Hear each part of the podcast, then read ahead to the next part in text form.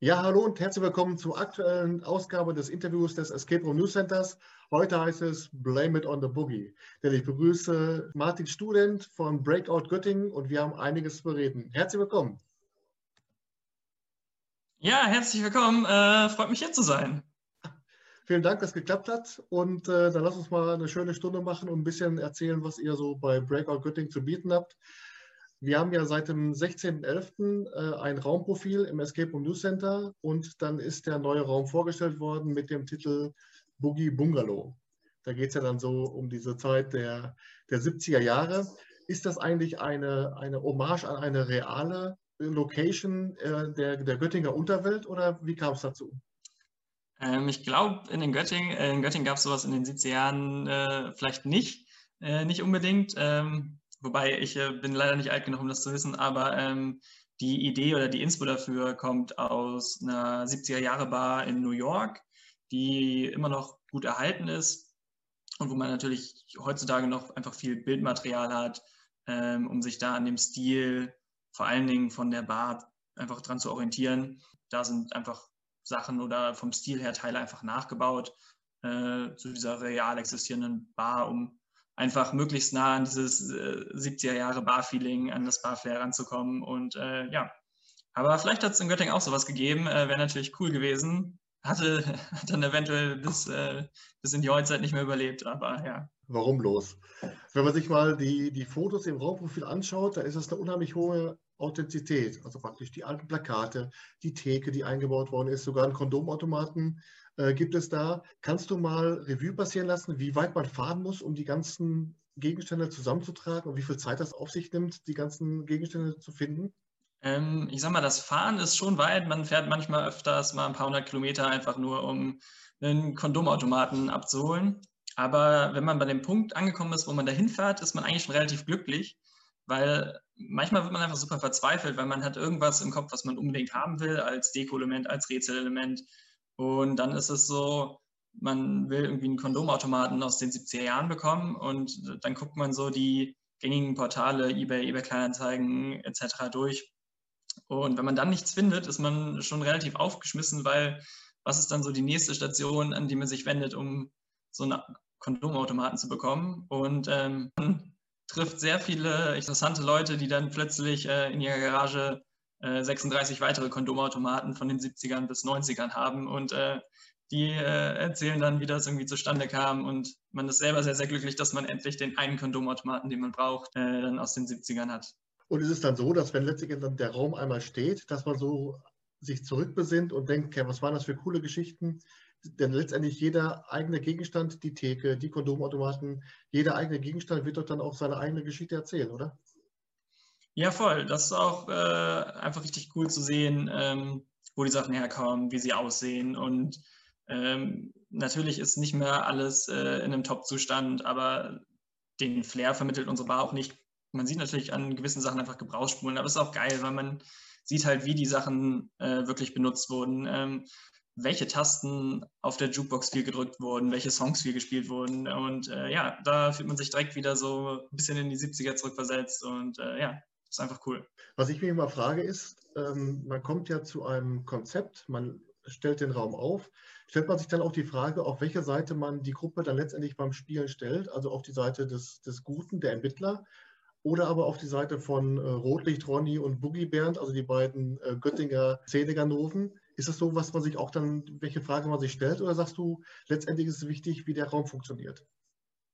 Ich glaube, letztendlich ist es wichtig, wie der Raum funktioniert ich weiß auch nicht, ob es in unserer Geschichte so richtig gut und böse gibt. Ich glaube, alle Charaktere oder alle Personen, die darin vorkommen, haben ihre guten und ihre bösen Seiten.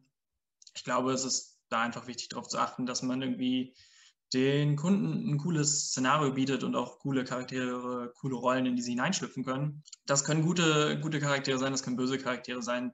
Muss halt irgendwie stimmig sein und man muss irgendwie ähm, so ein bisschen das treffen, was quasi, worauf die Leute Bock haben, wenn die, wenn sie an 70er Jahre denken, an Rotlichtkneipen und äh, ja, äh, vielleicht haben wir das ja getroffen. Jedenfalls äh, hoffen wir das. Und das ist eben auch der Vorteil, was ich den Anbietern und Anbieterinnen immer sage. Fügt auf jeden Fall coole Fotos dazu, wenn wir ein Raumprofil machen fürs Escape Room News Center. Denn die Fotos, die du dazugefügt hast, die machen einfach jetzt schon Laune, weil man sich denkt, das hätte genauso gut sein können.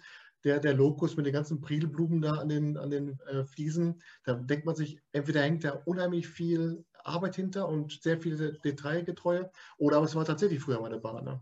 Ja, voll. Das ist auch irgendwie, bis ganz zum Schluss hat man auch noch nicht dieses Gefühl, dass es später mal so aussieht, weil irgendwas fehlt immer, dann ist irgendwie, äh, sind Wände noch nicht gestrichen, der Boden noch nicht gemacht. Man hat zwar schon alle Deko und die Sachen sind installiert, die Arduinos funktionieren, aber irgendwie hat man halt noch nicht diesen perfekten Look, weil einfach noch nicht alles, alles da ist, aber wir haben das äh, Fotoshooting oder die Fotos dafür relativ zeitnah gemacht, nachdem der Raum quasi testreif war. Und das war einfach schon, das ist einfach ein ganz anderes Gefühl, wenn man sieht, so alles ist perfekt, äh, nirgendwo liegt mehr Bauschutt rum, keine abgesägten Hölzer und äh, keine Kabel gucken mehr aus der Wand und äh, ja, ist dann einfach stimmig und dann äh, hat man auch einfach super geile Fotos hinterher und äh, ja. Wo wir gerade darüber gesprochen haben, ob man die Gruppe in Gut und Böse einteilt, in eurem weiteren Raum, Zellenblock C, ist es ja ganz klar, da ist man auf der Seite der Böse, weil man ja ausbrechen will.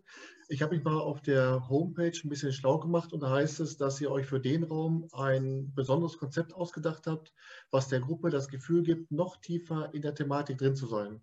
Kannst du das mal so mit ein, zwei Worten erläutern, was jetzt genau dahinter steckt, ohne zu viel zu spoilern?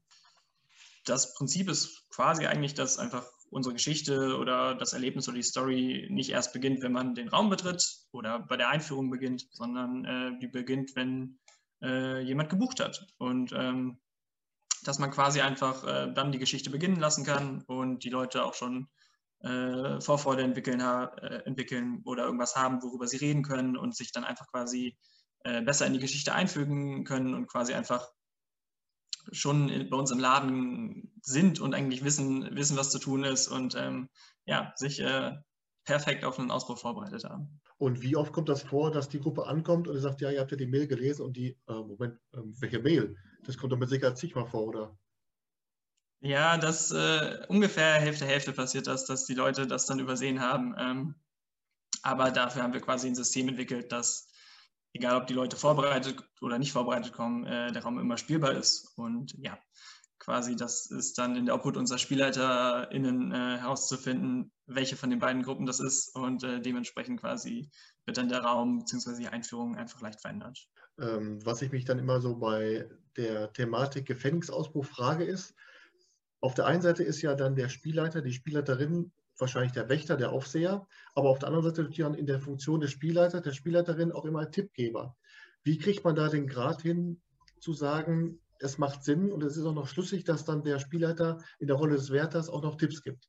Ähm, das kommt, glaube ich, immer auf die Situation an und was für einen Tipp quasi die Gruppe gerade braucht oder ähm, in welcher Form die Gruppe am besten einen Tipp braucht. Und in dem Szenario haben wir das quasi uns einfach sehr offen gelassen ähm, und mehrere Möglichkeiten gebaut, äh, dass es, äh, um Tipps zu geben. Äh, bei, uns, bei uns gibt es quasi im Gefängnis Ansagen von dem Wachpersonal oder es gibt Tipps, die ein, ein Zellenkumpane, der ein Stockwerk unter einem untergebracht ist, zuflüstert. Und ähm, ja, ja. genau, da kann man quasi mal darauf dann zugreifen, ähm, wo man das Gefühl hat, das passt gerade besser zur Story, besser in die Situation und hilft den Gruppen besser quasi bei ihrem Problem, was sie gerade haben. Ja. Übrigens ist Zellenblock C der, äh, der Hauptgrund oder der, der erste Grund, sage ich jetzt mal, überhaupt Kontakt aufzunehmen zu dir. Denn der Raum ist wirklich schon bei einigen Interviews im Escape Room News Center als Geheimtipp genannt worden. Ich dachte, Moment mal, da guck mal kurz, was in Göttingen los ist, da sagt der Martin mal Bescheid. Ja, das äh, freut mich natürlich, das ist cool. Ja. Ich habe in den sozialen Netzwerken mal einen uralten Artikel gelesen vom Göttinger Tageblatt. Und die sagen, äh, zu Oberst Vermächtnis, damals euer erster Raum. Es ist eine Mischung aus Rätseln, Rollenspiel und Schnitzeljagd. Ist das so, dass es auch heute noch immer wieder erklärt werden muss oder oft erklärt werden muss, was ist eigentlich ein Escape Room, dass man wieder bei Adam und Eva anfangen muss? Oder denkst du, dass in der Wahrnehmung der Leute wir da schon ein ganz Stück fortgeschritten sind?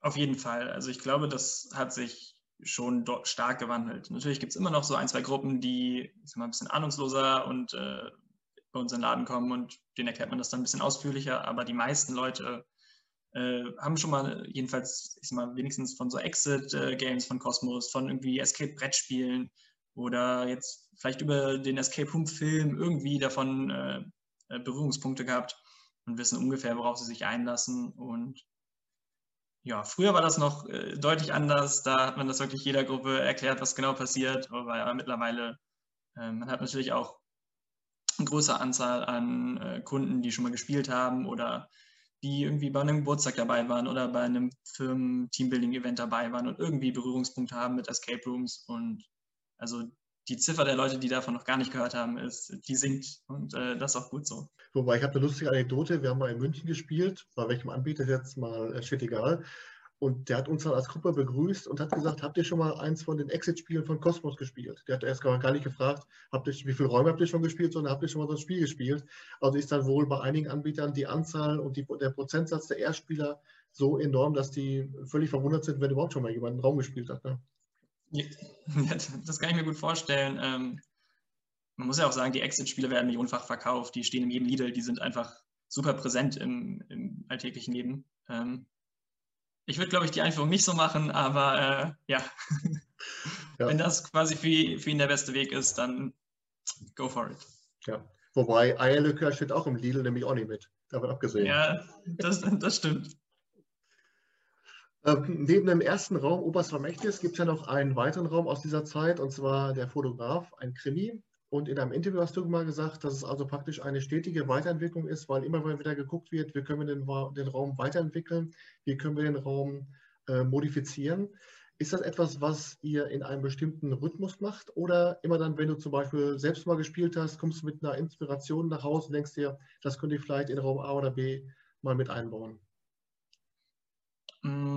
Mm, ja, ich glaube, vieles davon trifft zu. Zum einen ist es quasi, wenn man einen neuen Raum baut, äh, muss man ja sagen, ist immer ein relativ großes Projekt für uns. Äh, da wird natürlich vorher viel überlegt, wie können wir das Grundkonzept äh, Escape Room verbessern, wie verbessern wir einfach diverse Sachen, wo wir das Gefühl haben, das funktioniert bei anderen äh, äh, Räumen noch nicht so gut, wie schaffen wir eine höhere Immersion, äh, wie schaffen wir mehr Magic Moments mit Technik im Raum. Äh, das glaube ich zum einen und zum anderen hat man natürlich die Bestandsräume, wo man äh, immer sagt, so jetzt ist es mal wieder an der Zeit, dass der ein Upgrade bekommt. Ähm, und dann hört man natürlich A auf Kundenfeedback, auf Feedback von äh, SpielleiterInnen, was gut funktioniert, was nicht so gut funktioniert ähm, und guckt sich einfach die Sachen an, äh, was im Raum einfach noch so ein Upgrade bekommt.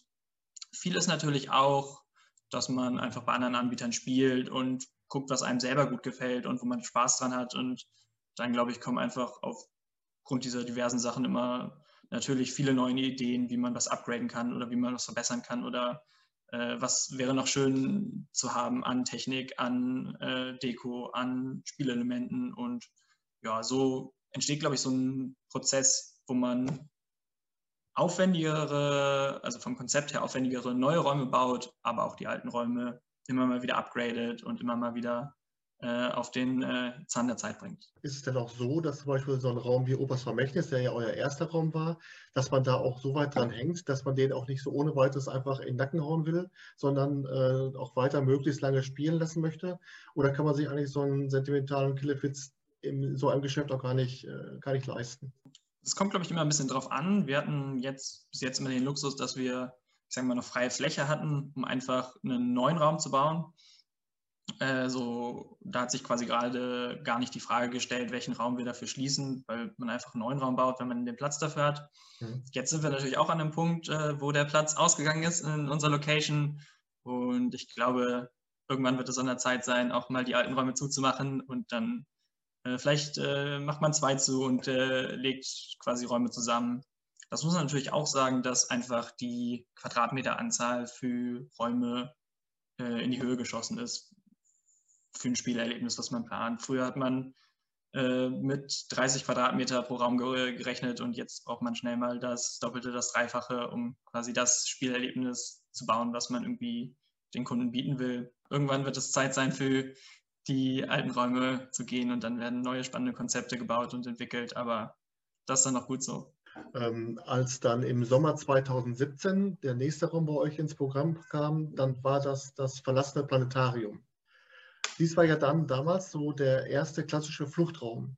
Jetzt gibt es ja heutzutage Leute, die erklären praktisch so den Abgesang der eigentlichen Fluchträume.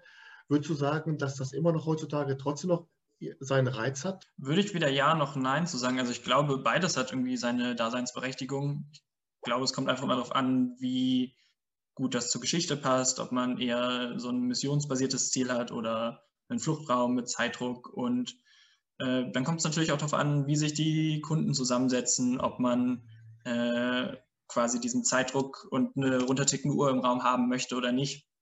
Aber ich glaube, beides hat einfach seine Daseinsberechtigung und ähm, kommt dann im letzten letztendlich darauf an, wie gut das umgesetzt ist einfach. Also man denkt da als Anbieter oder als Anbieterin nicht so, dass man sagt, komm, einen Flugtraum müssen wir auf jeden Fall haben, sondern es, es kommt, wie es kommt und die Themen, die einem gerade auf der Pfanne liegen, die haut man raus. Genau.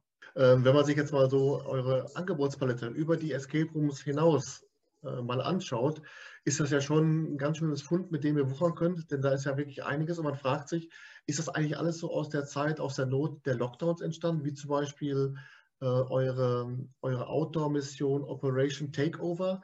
Oder sind das alles so Sachen, die waren vorher schon geplant, aber zufälligerweise sind sie ja gerade zu dem Zeitpunkt dann äh, auf den Markt gekommen? Ähm, teils, teils. Also die Outdoor-Mission, Operation Takeover, die Metatour, die war schon ein bisschen länger in Planung.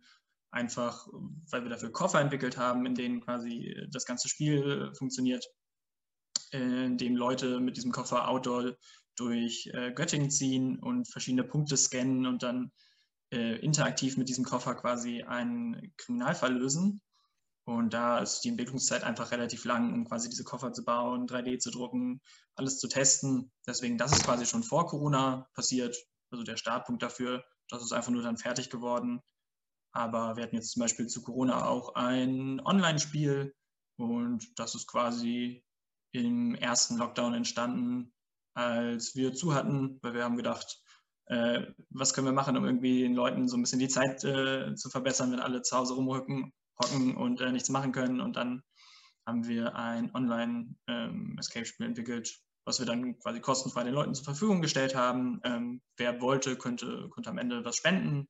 Aber die Hauptidee hinter dem Spiel war eigentlich, äh, das kostenfrei zur Verfügung stellen und äh, möglichst viele Leute damit erreichen. Damit das dann auch so gemacht, dass es quasi zwei Versionen von dem Spiel gibt.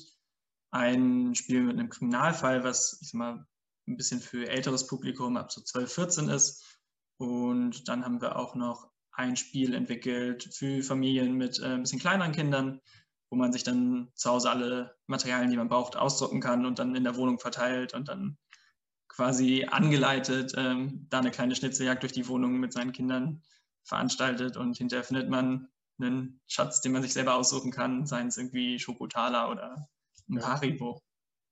Das sind praktisch dann äh, das Geheimnis des Königs und der verlorene Schatz. Das waren diese beiden kostenlosen Online-Games. Die waren genau. ja praktisch Teil dieser äh, GoFundMe-Kampagne. Äh, ähm, ist das was, was ihr dann auch so weiterlaufen lasst, dass ihr sagt, wir bieten diese beiden Spiele auch weiterhin ähm, kostenlos an und wer möchte, kann uns gerne dann in dieser Kampagne noch äh, einen Obolus überlassen? Oder ist jetzt mittlerweile diese GoFundMe-Kampagne abgeschlossen und ihr sagt, wir lassen es trotzdem so als kleines Dankeschön an unsere, äh, an unsere Gäste und Fans? Äh, ja, wir waren super erstaunt, erstmal, wie viele Leute das überhaupt genutzt haben und äh, wie viel quasi auch Anfragen wir bekommen haben, um das äh, zu nutzen für ähm, FSJ-Seminare als Teambuilding, als Einstieg für Klassen, um irgendwie so ein bisschen Teambuilding zu machen. Da haben wir gedacht, einfach weil das, das Feedback war so positiv und auch quasi nach der Lockdown-Welle gab es immer noch äh, neue Anmeldungen und Leute, die das gespielt haben und benutzt haben, dass wir das einfach kostenlos lassen und ähm, solange da Interesse ist, einfach online auf unserer, unserer Homepage lassen und genau, wer will, das einfach gerne spielen kann. Ähm, es gibt dann in dieser Meta-Ebene eine, eine, eine Seite, die heißt Wer sind wir oder wo ihr euch dann vorstellt. Und ich als absoluter äh, Brettspiel-Fan bin natürlich dann auf den Begriff Brettspielautoren erstmal gestoßen und da ich dann wieder gebohrt, gebohrt, gebohrt und gesucht und stieß dann äh, auf den Noctis Verlag. Das ist ja praktisch dann eine, ein, ein Unterunternehmen, sage ich jetzt mal, oder auch dann aus der, aus der Produktpalette von Breakout Göttingen. Das heißt, ihr habt dort Krimispiele entworfen, auf den Markt gebracht. Zurzeit gibt es zwei. Tiefenrausch ist gerade neu erschienen und davor gab es schon Vendetta. Ähm, kannst du mal erzählen, ist das auch so eine Reaktion auf den Lockdown gewesen? Gab es diesen Noctis Verlag schon vorher oder wie ist so die Entstehungsgeschichte dahinter? Die Entstehungsgeschichte dahinter ist, dass wir vorher schon Brettspiele, genauer gesagt Krimi-Dinner geschrieben haben. Mhm. Ähm, die sind unter dem Label äh, Deadly Dinner erschienen. Und da haben wir quasi ähm, die ersten ich sag mal, Erfahrungen als Brettspielautorinnen äh, uns erarbeitet. Und jetzt äh, Richtung äh, Ende des, des zweiten Lockdowns ähm, haben wir dann angefangen, unter dem Noctis Verlag äh, Krimispiele zu veröffentlichen.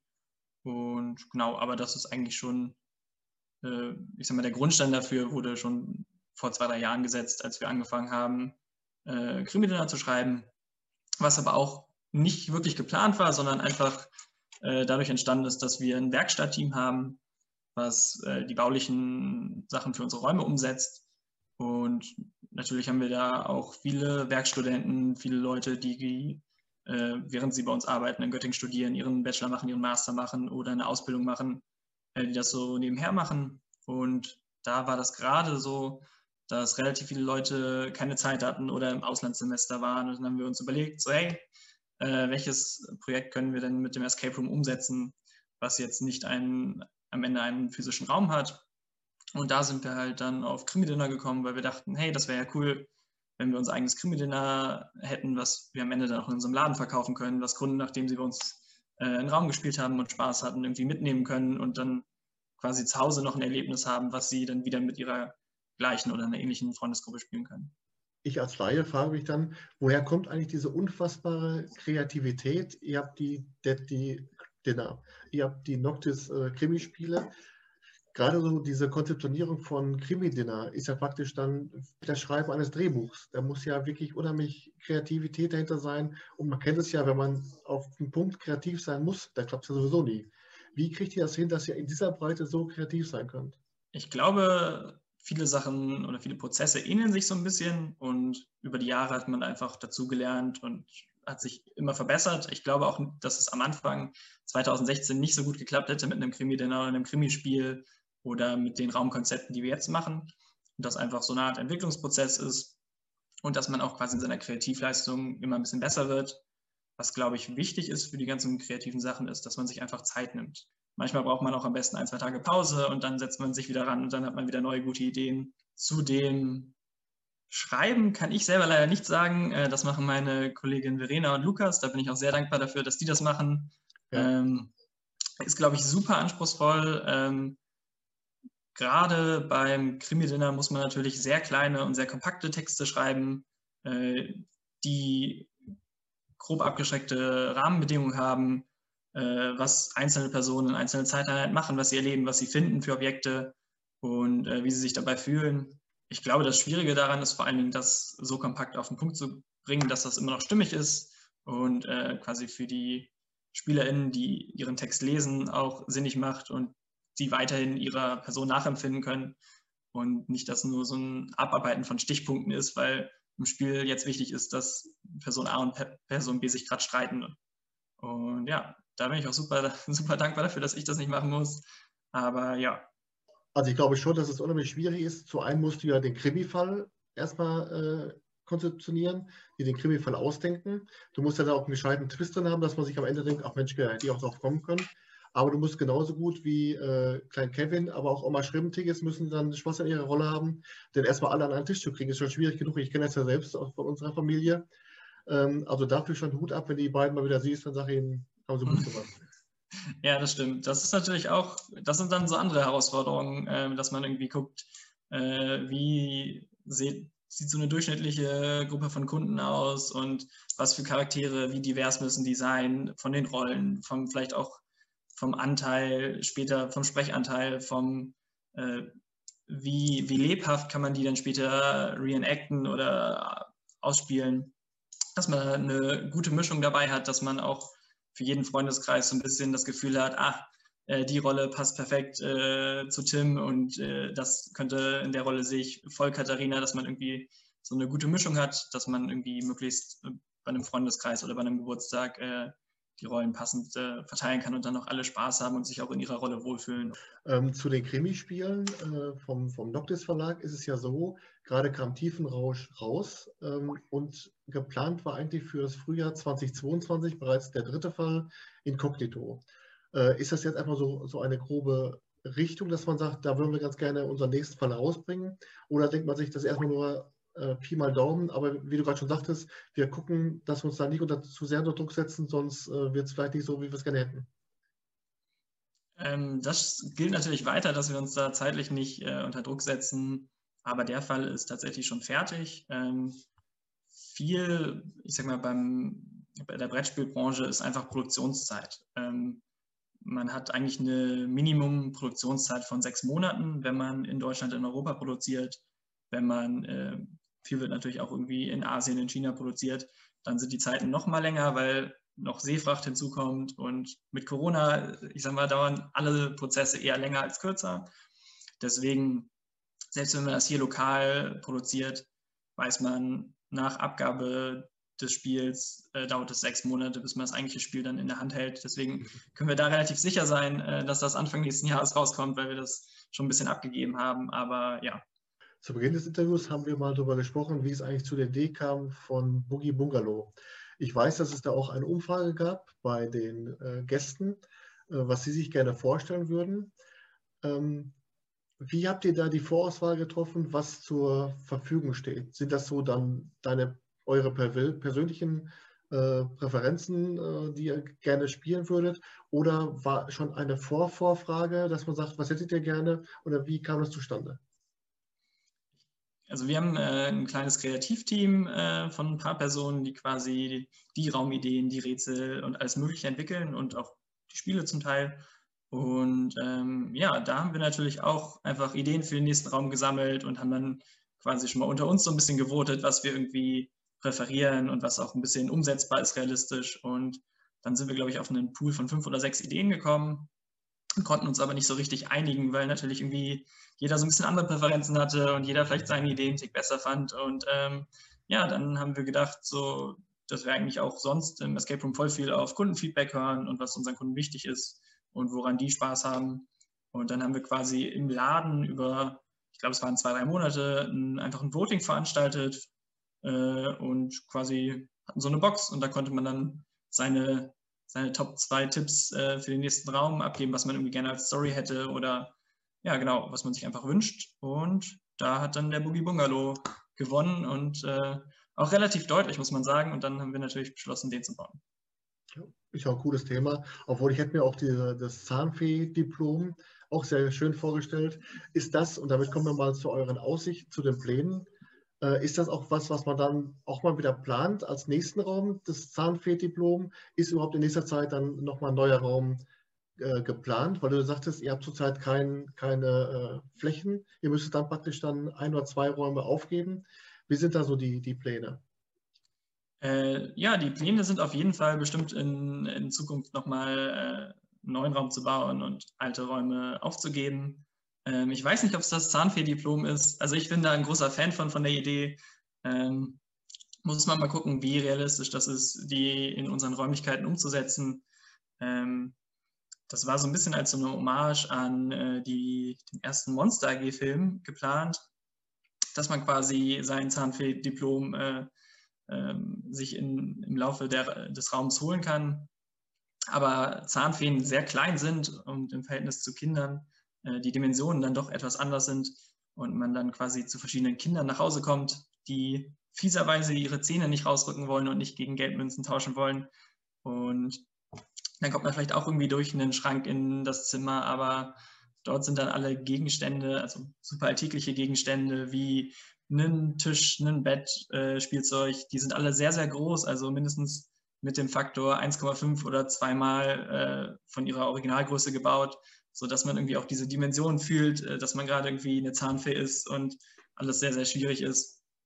Muss man natürlich gucken, wie realistisch das ist, den umzusetzen, weil man natürlich sehr viel Platz braucht, man muss alles selber bauen ähm, und man muss viel auf alternative äh, Fortbewegungsmöglichkeiten zurückgreifen, viel klettern, viel krabbeln und man muss das natürlich auch in gewisser Maße in die Höhe bauen das muss natürlich irgendwie alles wieder sicher sein und äh, darf nicht gefährlich sein und Spaß machen natürlich. Deswegen weiß ich nicht, ob es der Raum wird, aber ähm, es wird bestimmt irgendein cooles, äh, cooles Konzept und ein, ein spannender Raum. Ja, kann ich mir vorstellen. Also die Leute, die schon mal so Alice im Wunderland gespielt haben, wo auch dann so diese Größenverhältnisse verschoben sind, die sind ja dann äh, auf der einen Seite total begeistert, wenn es gut gemacht ist, aber oft ist es auch dann so, dass die auch dann enttäuscht rauskommen, weil eben das dann nicht so richtig passt, dass dieses äh, Groß-Klein-Verhältnis dann nicht so funktioniert. Aber ich bin mal gespannt, was noch kommt. Ja, ich glaube, es ist super spannend äh, das, und super anspruchsvoll, das gut zu machen. Und ähm, ja, wenn das dann eben nicht gut gemacht ist, merkt man das, glaube ich, bei solchen Konzepten schneller als bei anderen Konzepten auch. In den sozialen Netzwerken ist immer wieder von einer Kooperation die Rede, und zwar mit dem Cinemax in Göttingen. Ähm, kannst du uns mal erzählen, wie es zu dieser Kooperation kam und wie stellt sich das im Alltag dar, wie ihr dann gegenseitig voneinander profitiert? Ähm, die ist vor ein paar Jahren äh, entstanden, quasi, dass das lokale Kino hier Orte gesucht hat, um Filmplakate auszuhängen und so sind wir in Kontakt gekommen. Und da man sich ja so einen gewissen Kundenkreis einfach teilt von Leuten, die irgendwie äh, an einem Freitagabend irgendwas erleben wollen, sei es Kino, sei es Escape Room in ihrer Freundesgruppe, macht es dann natürlich äh, Sinn, gemeinsam ein bisschen Werbung zu machen. Und ähm, so ist es quasi entstanden, dass das wir fürs Kino manchmal Werbung machen. Ne? Wir verlosen manchmal Kinokarten, Kinotickets, wenn wir irgendwie eine, eine Werbeaktion haben. Genauso verlost das Kinotickets oder Gutscheine von uns. Äh, wir standen schon öfter mal im Kino mit so einem Glücksrad, wo Leute dran drehen konnten und irgendwie mhm. ein Freispiel oder Süßigkeiten oder äh, irgendwelche Preise gewinnen konnten. So ist das eigentlich als so eine Kooperation entstanden, die, denke ich, für immer beiden Seiten hilft.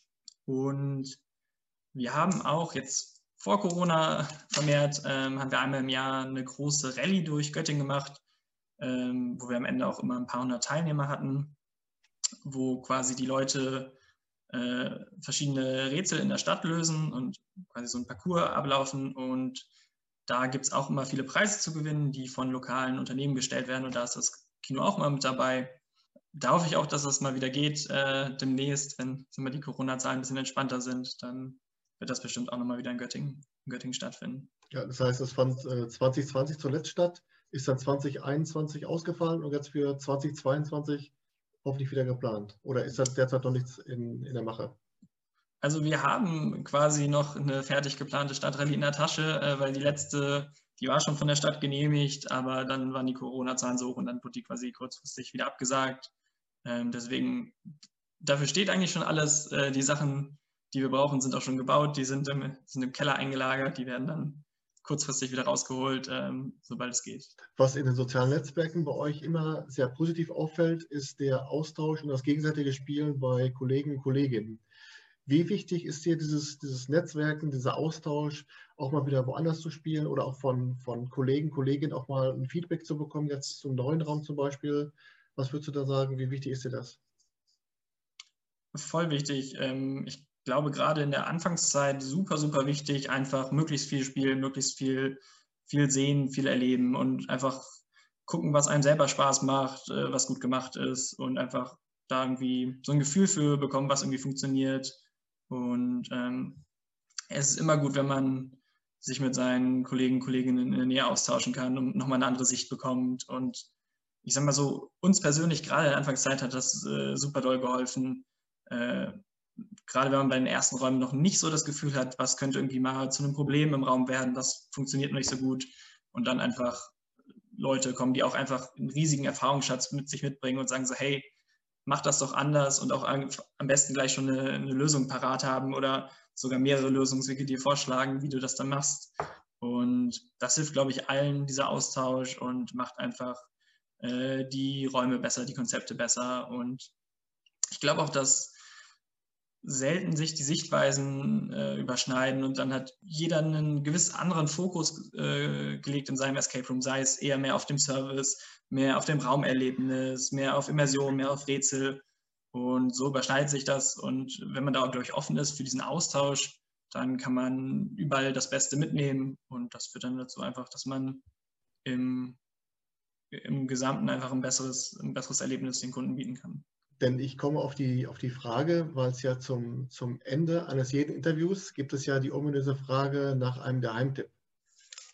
Ähm, ich frage dann nach einem Escape Room in Deutschland, der dich beim Spielen besonders positiv überrascht hat, wo du aber sagen würdest, der hat eigentlich mehr Aufmerksamkeit verdient. Welchen Raum oder welchen Anbieter würdest du dabei nennen? Äh, ja, da habe ich bestimmt so, da habe ich sogar mehrere äh, für dich parat. Ich, äh, ich nenne immer nur drei, aber es gibt natürlich noch viel mehr, ähm, die bei uns in der Nähe sind, ähm, die ich quasi am Anfang gespielt habe, aber immer wenn was Neues kam, auch wieder gespielt habe und jedes Mal wieder begeistert sind, die vielleicht jetzt auch noch nicht so viel frequentiert sind wie in, äh, in Hamburg, in Berlin, in München, in den großen Städten. Ähm, das ist einmal äh, Lockbusters in Kassel, dann Hearts Escape und Mission Exit in Magdeburg. Die drei Anbieter haben alle wunderbare Räume, die ich wärmstens empfehlen kann. Äh, die machen sehr viel Spaß. Und wenn man mal in einem der drei Städte ist, ähm, Hearts Escape ist in Wernigerode übrigens. Also bei den anderen ist natürlich der, der Name schon dabei. Wenn man da mal ist, unbedingt vorbeigeschauen und was spielen. Und äh, ja, liebe Grüße von mir da lassen und äh, ja, die machen auf jeden Fall Spaß, die sind gut gebaut und ja, kann ich wärmstens empfehlen. Ja. Julia und Björn hatte ich auch schon im Interview zu Gast und äh, denke mal, dass irgendwann auch Mission Exit aus Magdeburg dann hier mal vor die Flinte kommt. Bin sehr gespannt, sind auf jeden Fall sehr gute äh, Geheimtipps und äh, bin ich mal gespannt, dass dann ähm, dort auch bald die Fallzahlen nach oben gehen. Also die, die, die Corona-Fallzahlen oder die, die Buchungszahlen. Ja. ja. ja, das stimmt, das, das stimmt. Sind auf jeden Fall sehr gute Tipps. Vielen Dank dafür. Damit sind wir schon auch am Ende des Interviews. Hat sehr viel Spaß gemacht. Ähm, wie gesagt, die Vorfreude auf Boogie Bungalow und auch die Empfehlung der, der Kollegen und Kolleginnen, das ist ja schon, das spricht ja schon Bände dafür, was einen an Qualität bei Breakout Göttingen erwartet. Bin sehr gespannt drauf. Ich darf mich herzlich bedanken, dass du die Zeit genommen hast für das Interview. Ja, vielen Dank, dass ich hier sein durfte. Äh, hat mir auch Spaß gemacht. Und dann sage ich schönen Abend noch und wir sehen und hören uns. Dito, tschüss. Ciao.